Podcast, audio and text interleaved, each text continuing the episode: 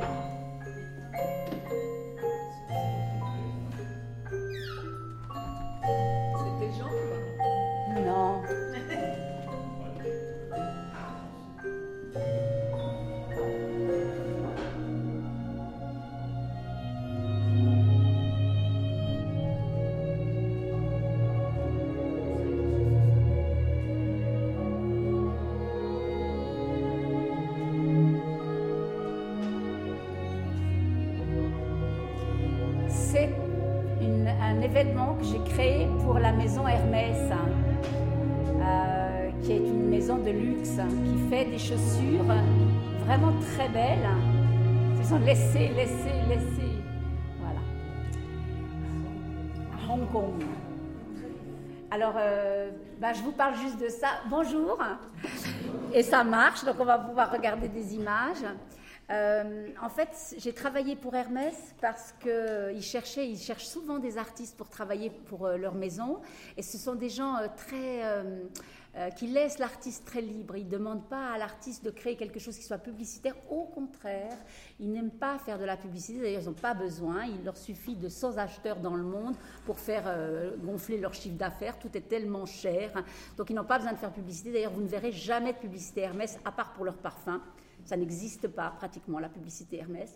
Et, euh, et donc là, c'était pour les chaussures. Et on avait inventé un petit castelet, comme vous avez vu, on voit que les jambes. Et donc, ils nous construisaient ça un peu partout euh, dans les filiales du, monde entier. Et, euh, j'arrivais avec quatre, danse- quatre danseurs, deux danseuses et deux danseurs. Et on présentait un petit show très amusant. Avec, on faisait des petits sketchs sur toutes les chaussures.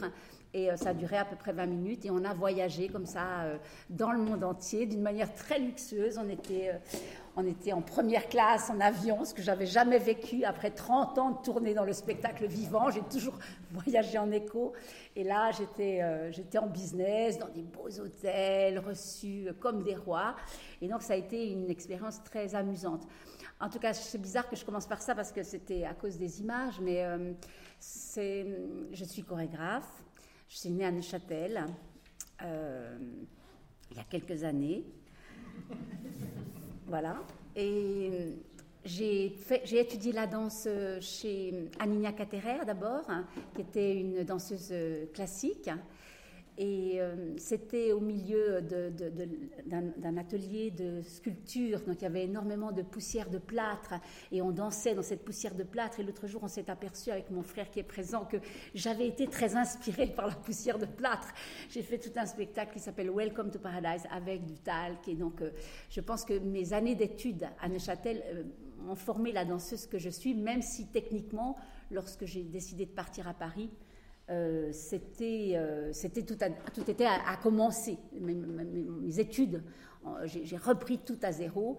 J'avais travaillé donc avec Anina, puis ensuite j'avais envie d'une danse plus libre. J'en avais assez de faire toujours les exercices euh, à la barre, et je suis allée chez Mon Pernou qui était une personne merveilleuse. Je pense que certaines personnes ici l'ont connue. hein. C'était quelqu'un humainement formidable.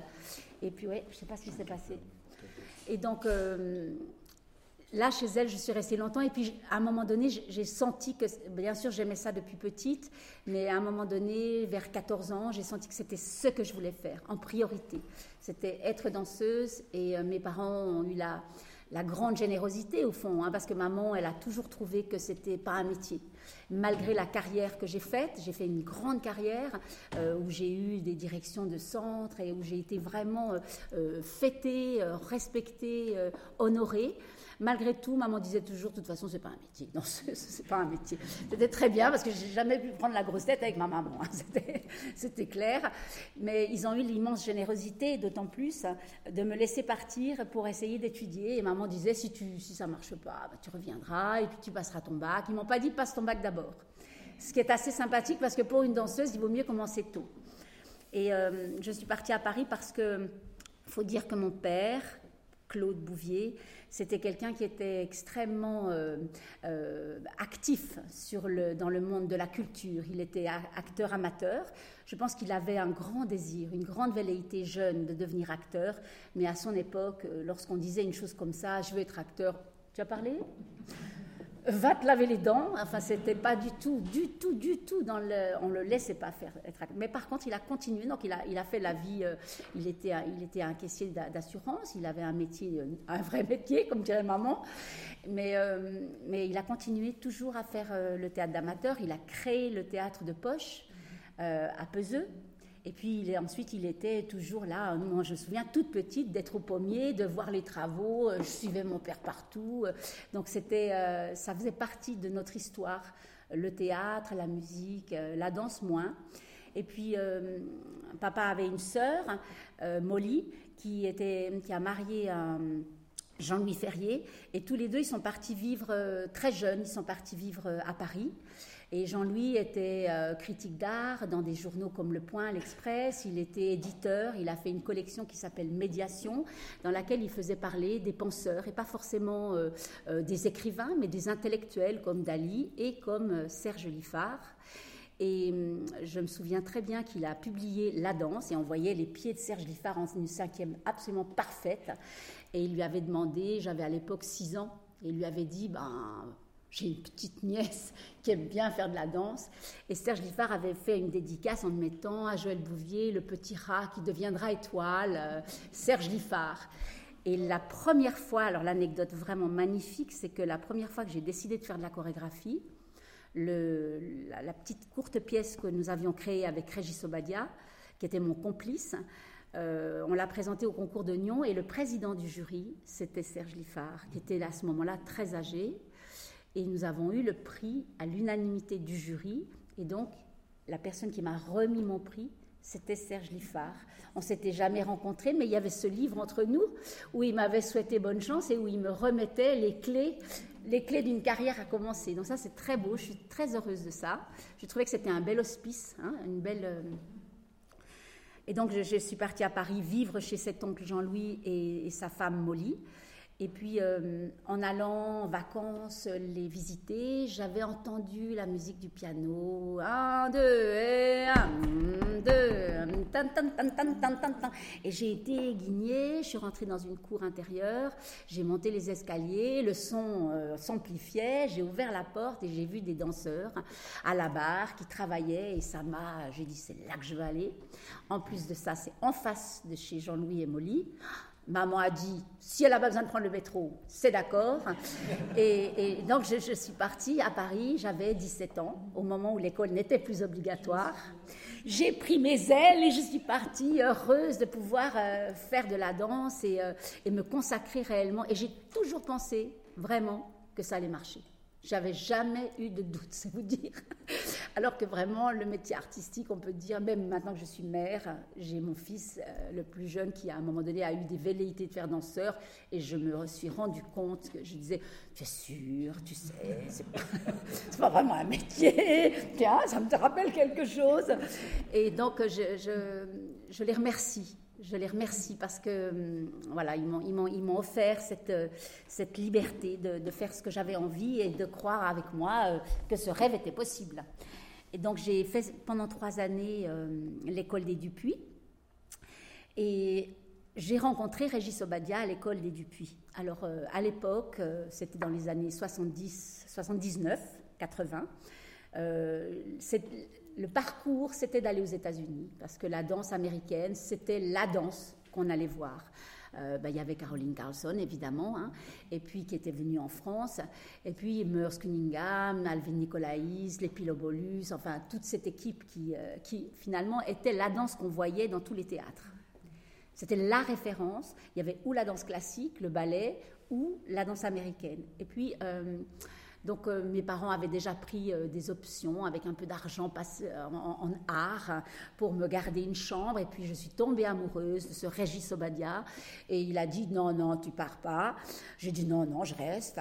Et on a fait ce duo Et, ça a marché, quoi, puisqu'on a eu tout de suite ce premier prix de chorégraphie. Et ça a effacé l'ardoise, parce que papa et maman étaient très fâchés. Ils avaient perdu un peu d'argent parce que Joël avait changé d'avis. Et finalement, comme très très vite, je veux dire, au bout de six mois, euh, j'avais commencé déjà à mettre un pied dans la chorégraphie, dans le milieu de la danse. Ils se sont dit, bah, finalement, peut-être que c'est pas grave, ça vaut la peine. Et je dois dire quand même que ce premier duo, comme euh, il y avait des gens de la culture qui me connaissaient et il y avait un festival euh, qui s'appelait le Printemps de la danse. Et les gens m'ont dit bah, Joël, tu as été trois ans à Paris, qu'est-ce que tu peux faire? Fais-nous une petite danse là. Puis donc j'ai travaillé, ils m'ont, ils m'ont proposé, ils m'ont dit Fais-nous quelque chose, on va présenter ton travail. C'était un pied à l'étrier en fait. Je pense que j'aurais jamais pensé même faire quelque chose. Et parce qu'il y avait ce printemps de la danse, cette opportunité de présenter mon travail, j'ai fait ce duo avec ce garçon qui me plaisait tant. Et, ce, duo, ça s'appelait Regard perdu. Et c'est avec lui qu'on a donc remporté ce prix six mois plus tard, en novembre. Hein. En juillet, on était à Neuchâtel pour le printemps de la danse. Et en novembre, on était à Nyon pour euh, remporter ce prix. Et ça s'est enchaîné extrêmement rapidement. Moi, j'avais très envie d'être interprète. J'avais très envie d'aller danser pour des chorégraphes et, euh, et de m'exercer auprès des autres. Mais finalement, la vie a décidé autrement puisqu'il y avait cette réussite, tout de suite, les organisateurs du concours de Nyon nous ont dit il faut vous présenter à Bagnolet. C'est un concours plus international. Euh, il a lieu en mars, donc c'était novembre, on avait quelques mois. Faites une chorégraphie pour vous présenter. Du coup, on a dit bon, ben, on y va, on fait une chorégraphie. Et il fallait être trois. Et je sais qu'à cette époque-là, je pense que Régis et moi, on était euh, très, très, très inspirés par la peinture et une certaine forme de peinture qui nous avait été mise sous le nez par Jean-Louis Ferrier, qui trouvait quand même que j'étais pas très cultivée. J'avais arrêté l'école un peu tôt et il voyait bien que je savais pas grand-chose. Et puis, ce Régis Obadia savait pas grand-chose non plus. Donc, il nous mettait euh, dans son appartement, qui était une sorte de loggia, et donc on avait les pieds dans le vide, et il nous mettait des, des diapositives parce qu'il était professeur, il avait une chaire à l'université de Columbia à Paris, donc c'était un grand professeur, et il nous racontait l'histoire des arts, en faisant des détours par la psychanalyse et euh, par la philosophie, par les grands penseurs. Et comme ça, il faisait tomber en nous, il saupoudrait un peu de culture, qui a été, ben, ça a été énorme, parce que les peintres qui nous ont présentés m'ont tapé dans le cœur, et en même temps Régis pareil, parce qu'on était tellement jeunes, on avançait en même temps, et on a commencé à travailler sur des inspirations de Francis Bacon, Velikovic, une peinture sauvage, violente, pas du tout les impressionnistes, et euh, non, non, pas du tout. On était vraiment dans quelque chose de beaucoup plus rude, ouais, de plus sauvage. Et, euh, donc, avec cette, euh, cette, découverte de la peinture et de cette forme de peinture, euh, on a aussi découvert un, certain théâtre, le théâtre de Grotowski, de Barba, qui est un théâtre total, avec un investissement physique incroyable pour très peu d'acteurs, euh, je veux dire pour très peu de spectateurs, parce que c'était un peu euh, des idées. On mettait les acteurs dans un tonneau, par exemple, ils, travaillaient dans une sorte de grand tonneau, puis il y avait des trous dans le tonneau et les spectateurs devaient venir voir. Euh, vous voyez, le genre. Hein. Et, puis ils se tombaient par terre, ils déchiraient les vêtements. Enfin, c'était exactement ce que j'avais envie de voir et, qui me semblait être l'art euh, voilà, que je voulais faire. Et donc, je n'avais pas du tout envie de travailler avec des danseurs. Je trouvais que ce n'était pas du tout ces gens-là avec qui je voulais travailler. J'ai renié la danse, vous voyez, j'ai fait mon adolescente. Euh, et, j'ai travaillé avec des acteurs et qui ont eu un courage fou parce qu'on faisait une danse d'une immense violence. On chutait par terre, on se donnait des coups, mais c'était, on se faisait jamais mal. Et on avait des petites gueules d'ange, on était jolis comme tout, on avait 21 ans et on faisait une danse ravageuse. Et je pense que ce choc-là a beaucoup euh, intéressé les gens, le public, et très vite, avec Régis, on est arrivé à. Mais très vite, je veux dire, l'année d'après, on était au Festival d'Avignon. Euh, on jouait au théâtre de la ville à la place du Châtelet. Euh, on jouait au Bouffe du Nord euh, chez, chez Peter, Peter Brook. Et, et, entre, on n'avait rien. entre, on n'avait pas de contrat. Mais on avait des immenses contrats, puis des rien au milieu. Et on avait quoi, 22, 23 ans. Et on, nous a proposé à ce moment-là, euh, c'était vraiment une sorte de, montée en puissance, on nous a proposé la direction d'un centre euh, au Havre. Et j'adore parce que c'était une ville sinistrée à ce moment-là. Maintenant, elle, elle, elle, s'est développée. Mais à l'époque, c'était vraiment une ville euh, d'abord complètement communiste. Euh, il y avait les trois quarts de la population étaient au chômage. Le port énorme, magnifique, ne fonctionnait plus. Et euh, c'était parfait. C'était une ville fantôme dans laquelle j'avais tout loisir de réfléchir à la création. Il n'y avait aucune, rien qui pouvait me, détourner de mon travail de création. J'ai énormément aimé ces années de direction au Havre. Et pendant ces années de direction, euh, on a rencontré Raoul Ruiz, qui est un réalisateur et qui était euh, directeur de la Maison de la Culture. Et on a eu envie de faire du cinéma. Et voilà, alors, comme il n'était jamais là, Raoul, il était, euh, faisait autre chose hein, que s'occuper de cette Maison de la Culture, eh bien, il nous a laissé toute la maison pour nous tout seuls. Et donc, on a fait des courts-métrages. Ouais, allons-y. Donc ça, c'était un court métrage qu'on a réalisé au Havre. Euh, on a fait deux courts métrages, La Chambre et L'étreinte. Au départ, on voulait faire des images pour mettre dans un spectacle qui s'appelait Les Heures des Fêtes ou Les Combats de la Lampe et du Jour, long titre. Et dans ce, dans ce spectacle, il y avait à un moment donné une sorte de grande voile qui descendait sur le plateau et on projetait des images. Et euh, lorsqu'on est allé demander de l'argent auprès de la SET, donc Arte et puis l'INA, pour qu'ils nous financent, parce que ça coûte très cher le cinéma, eh bien, euh,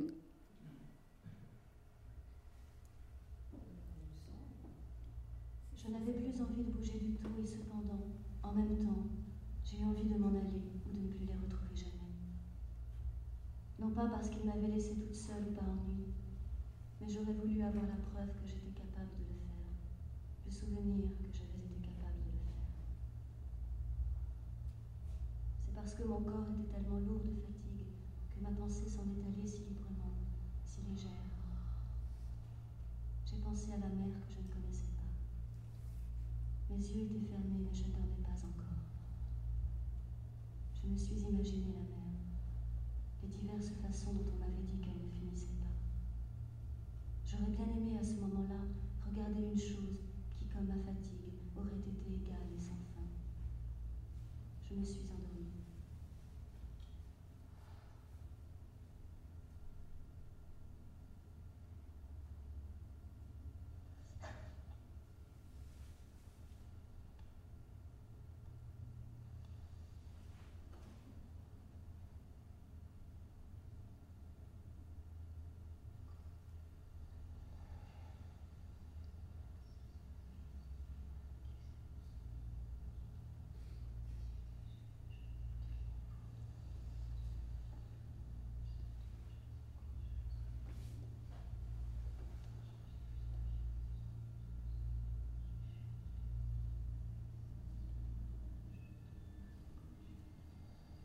Tu peux mettre un petit peu plus fort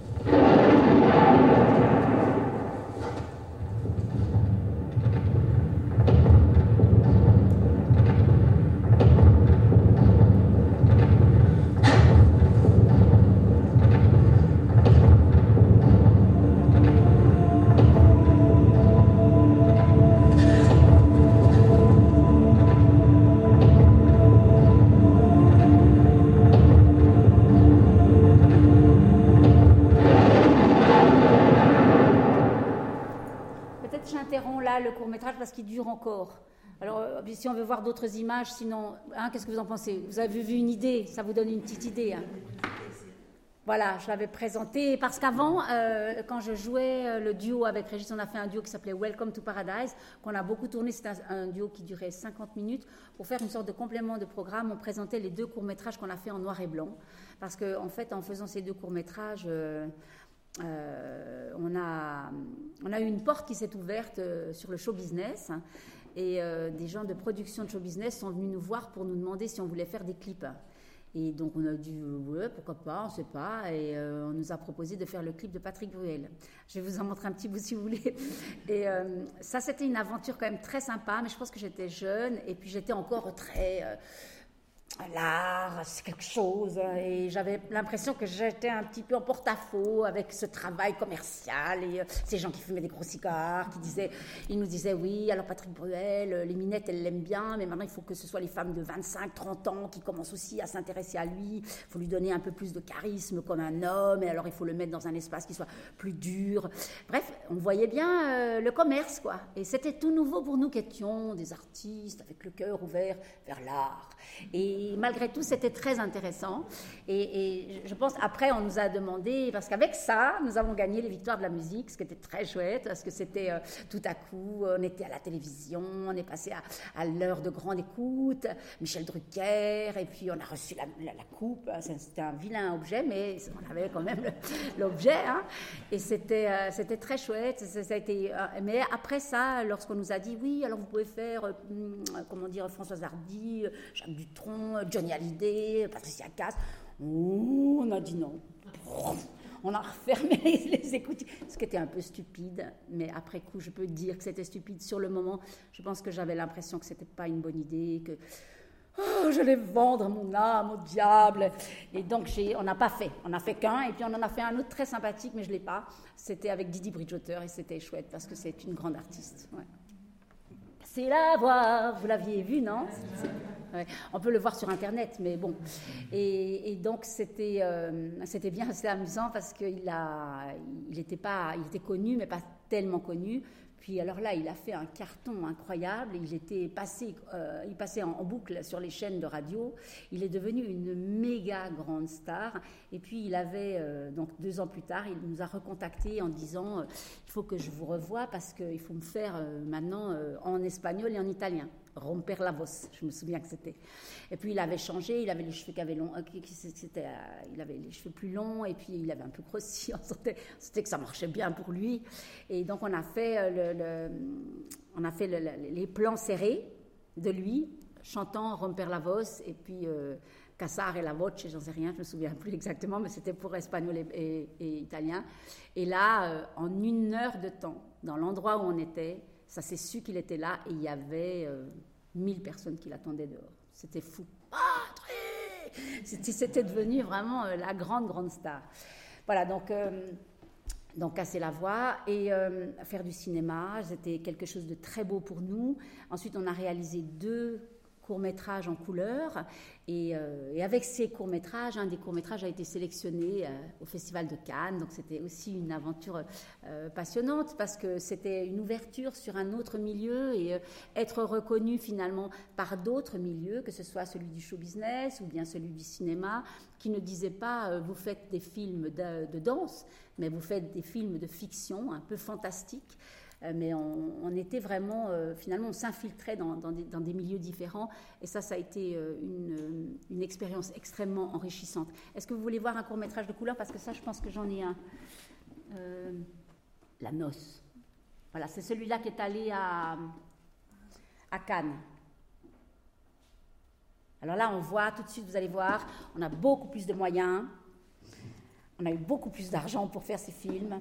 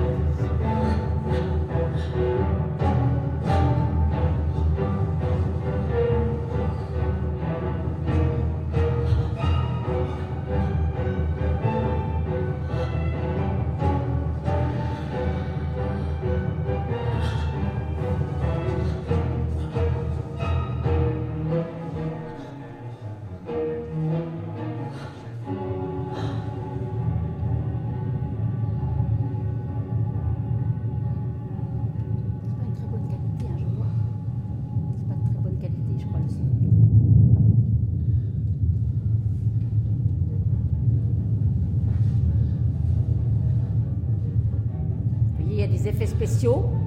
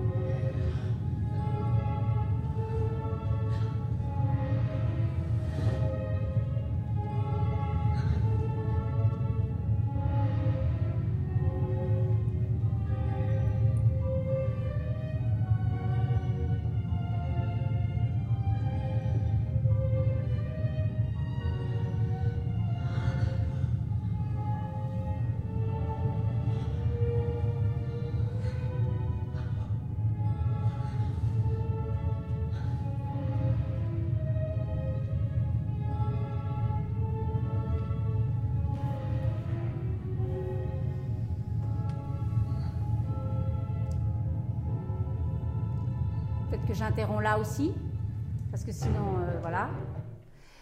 Et donc on a fait des courts-métrages, c'était formidable de faire ça et de pouvoir être euh, dans un univers euh, différent. Puis avec Régis, on a monté en puissance encore parce qu'on nous a offert euh, un nouveau centre un peu plus important puisqu'il était, il abritait une école de danseurs. Donc ça aussi, c'était très beau de pouvoir être en contact avec la jeunesse, les jeunes danseurs venus du monde entier. Il y avait des Colombiens, des Américains, des Italiens, toute l'Europe. Enfin, on avait des Japonais. Il y avait des gens qui venaient vraiment du monde entier pour se former là, des jeunes gens de 18 à 24 ans. Et euh, j'ai rencontré en fait tous les danseurs avec lesquels ensuite j'ai travaillé pendant 20 ans. Euh, parce que finalement dans cette école, c'était la formation que l'on apportait et les danseurs venaient pour euh, recevoir aussi un enseignement qui venait de nous. Ils, choisissaient un peu les chorégraphes qui étaient à la direction de ce centre. Et, puis l'histoire avec Régis s'est interrompue dans les années 2000. Donc ça faisait 20 ans qu'on travaillait ensemble, qu'on avait vraiment construit quelque chose de très fort ensemble. Et puis euh, moi j'ai voulu faire une famille. Euh, Régis s'est marié, donc on, avait déjà passé depuis très longtemps euh, une histoire d'amour qui s'était éteinte, mais qui n'avait pas euh, entravé notre, notre travail d'artiste. Et puis là, malgré tout, il y avait vraiment le besoin de ben vous savez, quand vous êtes vraiment main dans la main avec quelqu'un euh, et que vous vous êtes construit avec lui, il y a un moment donné, il faut pouvoir dire qu'est-ce que je suis capable de faire euh, seul? Tiens, ça me tourmente. Hein. Et je pense que Régis et moi, on n'a pas mesuré l'ampleur de ce que ça allait faire, mais on a dit, ben, on va travailler un peu l'un sans l'autre. Et là, la direction du CNDC, du Centre national de danse contemporaine à Angers, nous a dit oui, mais nous, on a on a signé pour deux chorégraphes, on n'a pas signé pour un, puis un autre, et puis chacun fait sa production. Ça, ça ne nous intéresse pas. Ou bien vous continuez ensemble, ou bien vous partez. Et comme depuis l'âge de 20 ans, tout nous avait été offert sur un plateau d'argent, on a dit, bah, c'est pas grave, on part. Pensant que de toute façon, quelqu'un nous allait nous tendre la main pour nous dire, bah, venez là, il y a un théâtre à pourvoir, une direction, etc. Ben non, à partir du moment où Régis et moi on s'est séparés, les choses ont changé. C'est-à-dire que moi j'ai été accueillie dans un théâtre parce que la, directrice était vraiment euh, convaincue de, ma qualité. Donc elle m'a dit ben, tu viens t'installer le temps que tu veux, euh, tu es en résidence chez moi. Donc pendant cinq ans j'étais en région parisienne, à Sceaux, euh, dans un formidable théâtre, les Gémeaux. Et puis j'ai continué mon travail, mais je trouvais que c'était beaucoup plus difficile de monter des productions. C'est-à-dire que j'avais moins de moyens et j'étais moins un enfant chéri gâté. Voilà, pour y gâter. J'étais là, je commençais à trouver que c'était difficile. Je pense que la récession euh, entrait aussi dans la vie euh, de tout le monde. Et puis, je, sentais que c'était beaucoup plus dur de monter des productions. Et je trouvais ça, euh, moi qui ne l'avais jamais fait, qui avait toujours été entourée par une équipe costaud autour de moi, euh, quelqu'un qui s'occupait de faire tourner, de diffuser, de produire, etc. Je me retrouvais pratiquement seule et ça ne m'intéressait pas du tout de partir au combat pour trouver de l'argent. Donc j'ai arrêté la compagnie et je suis devenue chorégraphe indépendant. Et c'est une nouvelle vie et j'adore ça. C'est-à-dire que je suis invitée en tant que Joël Bouvier, chorégraphe, et puis je vais euh, dans le monde. Je vais en Corée, au Brésil par exemple, et je travaille avec une compagnie, des compagnies qui sont déjà euh, constituées. Je ne les choisis pas. Au départ, je me disais, ça va être difficile de travailler avec des gens que je n'ai pas choisis, mais pas du tout. C'est merveilleux parce que je rencontre des gens que finalement je pensais ne pas aimer mais qui se, qui se dévoilent. Et je me dis, mais qu'est-ce que j'étais bête, j'aurais laissé passer des gens aussi formidables. Et euh, j'adore ça. J'ai aimé beaucoup, beaucoup la rencontre avec les Brésiliens. C'est la dernière euh, création que j'ai faite. Euh, et c'était une rencontre forte parce que eux parlent mal anglais, moi je parle absolument pas portugais et on travaillait malgré tout, on s'est compris très vite. Ce sont des gens brillantissimes, ce sont des virtuoses. Chacun, ce sont des solistes. C'est tous des solistes mis ensemble. Ben, vous les avez vus peut-être hier soir si certains d'entre vous étaient là. Ils sont capables de danser le lac des cygnes sur pointe, Raymonda et tous les ballets classiques.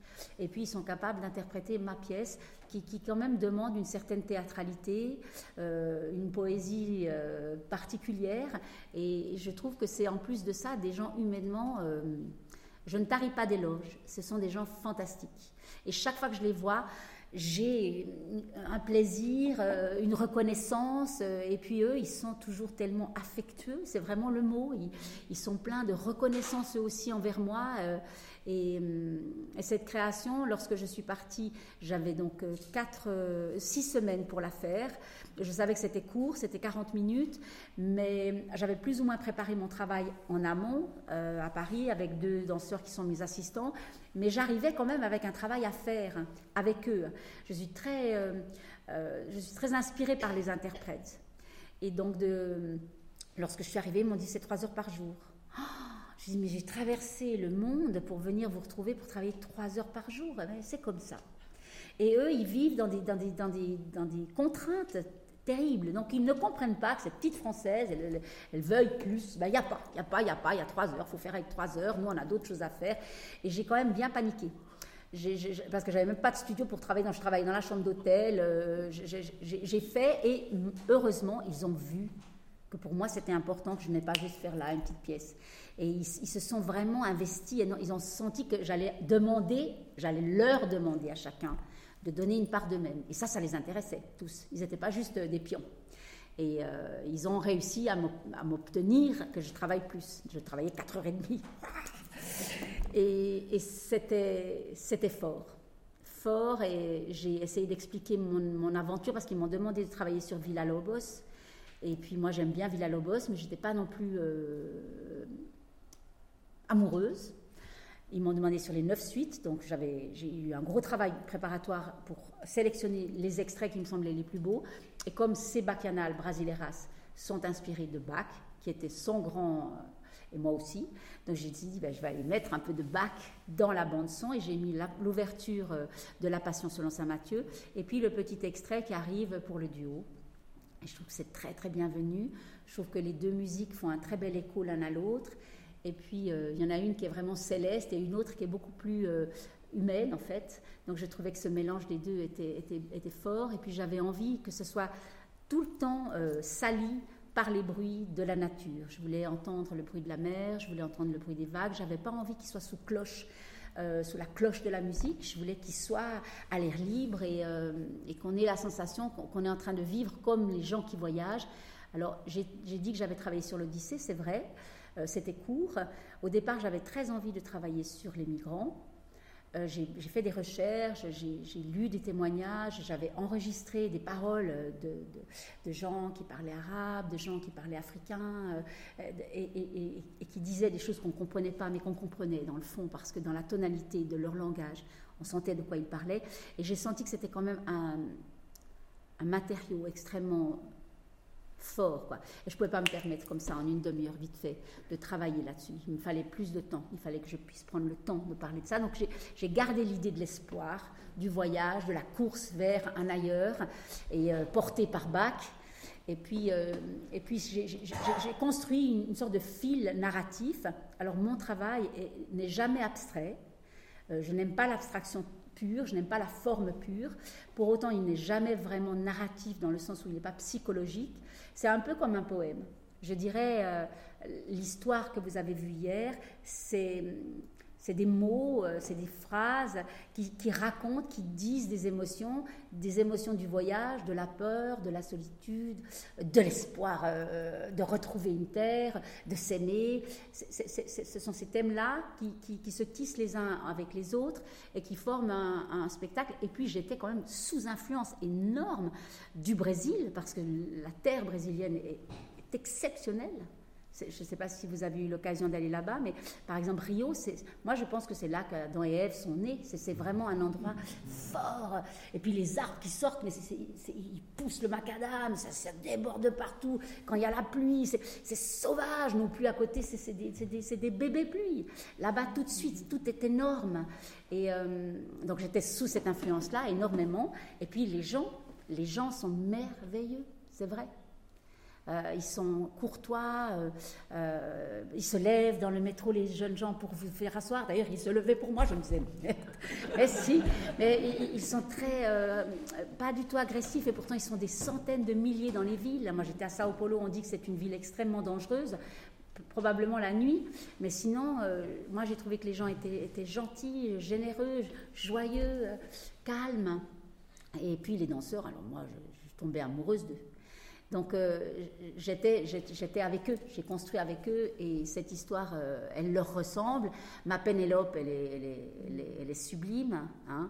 Et puis elle devait partir avec son mari en USA parce que son mari devait partir là-bas, donc elle faisait une pause, hein, très brésilienne. Je vais faire une pause dans ma carrière pour euh, ça. on a dit non, non, non, non, c'est pas possible.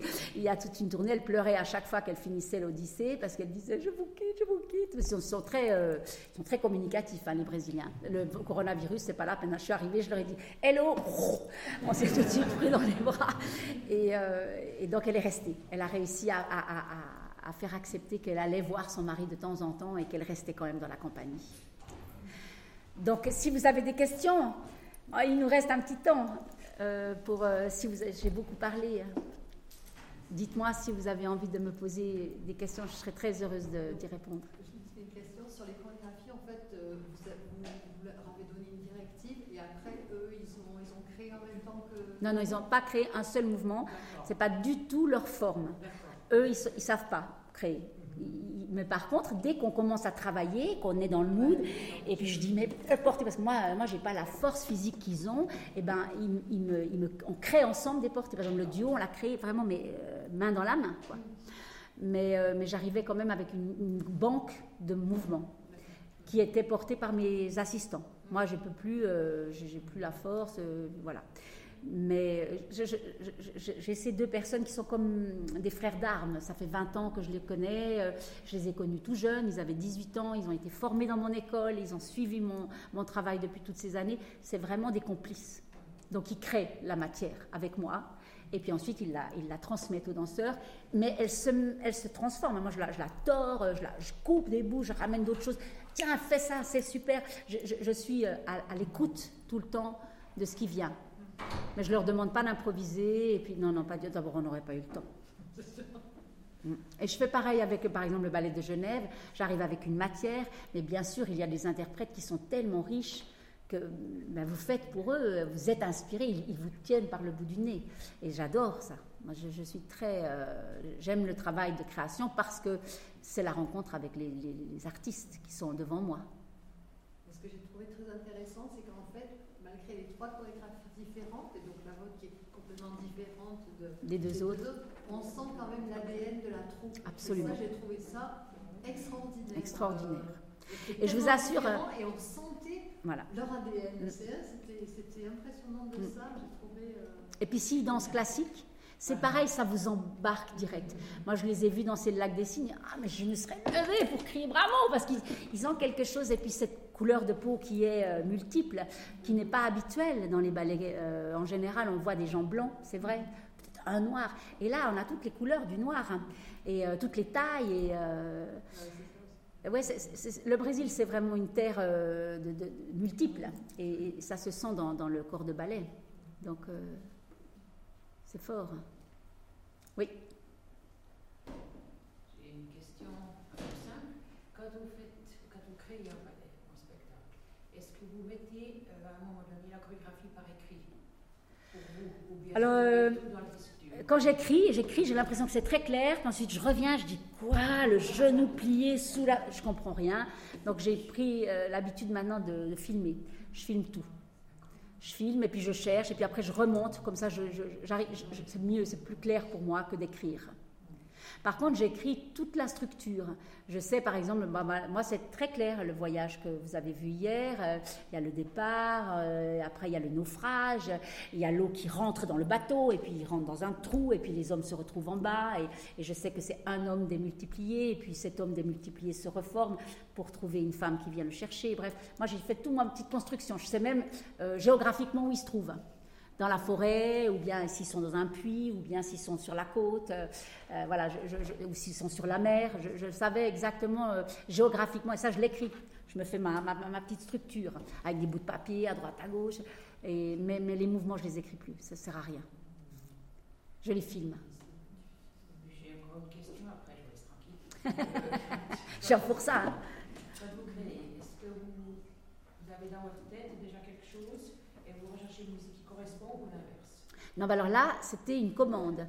Euh, c'est comme quand j'avais travaillé à Genève, euh, Philippe Cohen, il m'avait demandé Tristan Isolde Wagner. J'écoutais Tristan Isolde de Wagner, je me disais, qu'est-ce que je veux faire C'était des commandes. Et pareil, là, j'avais les neuf suites de Villa Lobos. Il y avait des moments où je me disais, bon, je sais pas, il va falloir que je trouve. C'était pas forcément tout de suite inspirant.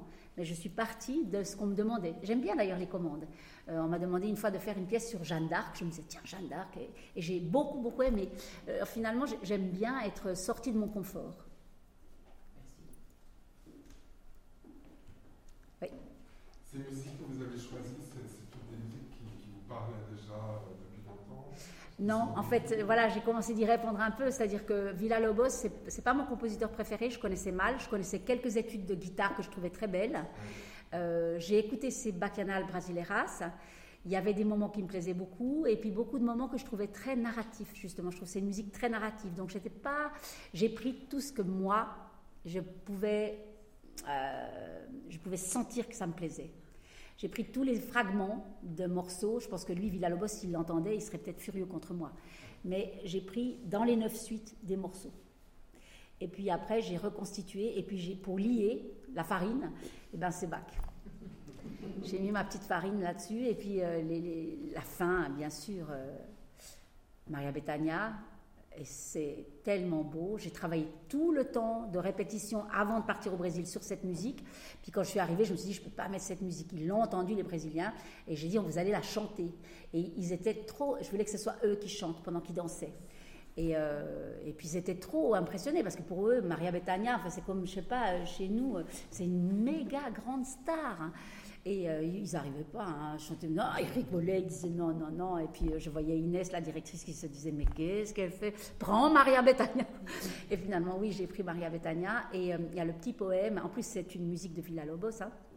Puis il y a le petit poème qu'elle dit avant, qui parle exactement du sujet, qui parle de sa terre, de, qu'est-ce que ça veut dire de, une terre qui vous appartient plus qu'une autre. Et, donc, je pensais que le, petit fragment qui est dit au début en français euh, sur les oiseaux de mer qui volent et qui sont l'âme des marins disparus et des femmes qui attendent le retour, qui était exactement dans le thème aussi de mon sujet, c'était des Pénélopes, eh bien, je voulais que ce soit Maria Betania. Donc j'ai écrit à l'agent de Maria Betania en me disant, j'aurai jamais de réponse. J'ai eu une réponse de la diva. Alors quand j'ai dit ça aux Brésiliens, ils étaient carrément contents et j'ai dit peut-être on pourrait demander à Maria Betania de dire le premier texte, ça serait fantastique. Et l'agent m'a dit écoute, Maria, elle viendra peut-être à Paris, mais là, elle est trop fatiguée. Et quand on est arrivé à Paris, à Chaillot, j'ai appelé et bien sûr j'ai recommencé à envoyer un message et puis euh, son agent m'a dit c'est pas possible elle ne viendra pas, mais elle est heureuse de savoir. Parce que j'avais mis. Euh, Maria, elle fait partie. C'est comme on appelle Maria d'ailleurs. On lui dit Maria quand on dit on met la musique de Maria. C'est comme si elle faisait partie de notre troupe. Elle est tous les jours avec nous. Euh, c'est comme si elle était des nôtres. J'ai l'impression que c'est ma sœur. Et donc l'agent, elle a été touchée par ça. Elle a donné la lettre à Maria Betania et Maria Betania, elle a dit j'adore, je vais venir. Mais finalement, le rêve ne s'est pas réalisé. Et donc j'ai demandé à une actrice française, Irène Jacob, de le dire en français. Et euh, elle le dit fort bien. Et c'était bien aussi, je trouve, pour les Français, les francophones, d'avoir une petite clé pour entrer dans le monde du voyage. Ouais.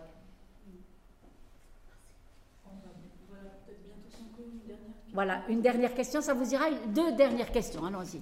Je vais répondre rapidement. Vous avez répondu par rapport à l'écriture, comme vous l'avez fait avec ce qui vous a été imposé. Oui. Mais quand vous avez le vivier des danseurs que vous allez rencontrer, si ça a été en Corée du Sud, avec des danseurs là-bas, Tout à comment fait. vous aurez fait Est-ce que vous vous êtes préparé par rapport à Sao Paulo qu'on a vu les deux premiers morceaux d'hier soir? J'aurais été obligée de m'adapter parce que j'ai fait un spectacle sur l'amour en Corée. Et l'amour en Europe, l'amour des, des- des Méditerranéens n'a absolument rien à voir avec l'amour des Coréens. Et je me suis heurtée à des choses, où, pourtant c'est des artistes. Je disais, mais vous êtes des artistes, vous devez être capable de faire ça, même si ce n'est pas votre culture. Ils disaient, non, je ne le ferai pas. Je ne le prendrai pas dans les bras de cette façon-là. Donc ça veut dire qu'il y avait des, des codes. Pour eux, si des gens de leurs amis, de leur famille les voyaient faire ça sur scène, ils ne voulaient pas. Et pourtant, ce n'était pas grand-chose. hein. C'était des enlacements. Mais, donc j'ai été obligée de m'adapter et je suis devenue beaucoup plus symbolique chez eux. Comme si on disait l'amour, mais on le disait par des gestes, euh, des gestes symboliques. Ils m'ont inventé des gestes symboliques sublimes. Donc c'est toute une autre culture et c'était génial pour moi. J'ai adoré ça. Je peux pas plus faire des grands enlacements comme avec les Brésiliens. J'ai fait des petits gestes, mais qui en disaient sur- autant. Sur place. Sur place. sur place. Ouais. J'étais obligée. Je suis obligée de m'adapter. Puis j'aime, c'est le moment où j'aime bien. C'est quand je, peux, je dois m'adapter, quand j'ai une sorte de ré- résistance. Ouais. Madame, alors ça sera la dernière. Oui, je, je vais faire court. Merci infiniment pour hier soir et les autres fois. Merci infiniment pour maintenant. C'était un très bon moment. Ma question était aussi par rapport à la musique. Alors, je me permets un pas de côté. Dans d'autres circonstances, est-ce que, en gros, la musique précède la chorégraphie ou c'est la chorégraphie qui précède la musique ou c'est une construction comme ça euh, euh, Je pense qu'avant, entre- avant, quand j'étais jeune, il n'y avait pas de musique. J'avais besoin de, du silence pour trouver le rythme de mon corps, pour trouver mon vocabulaire. Donc pas de musique. La musique venait après. Et puis après, quand j'ai commencé à être plus solide dans la direction de, voilà, de, mon ADN, comme on disait, eh bien, euh, c'est parfois la musique qui m'a poussée à inventer et pas forcément la musique que je mettais sur scène. Parce que c'était une musique qui vous met dans une certaine forme de transe, ou si vous avez besoin euh, euh, d'une énergie que vous n'arrivez pas à trouver, vous mettez une pulsation. Et donc, il y a des musiques pour travailler, pour vous mettre en, en transe. Et puis après, il y a des musiques pour danser. Et, là, par contre, c'est un, ça dépend. Des fois, c'est la musique, et puis des fois, elle vient après. Bon, ben voilà, alors merci beaucoup d'être venu.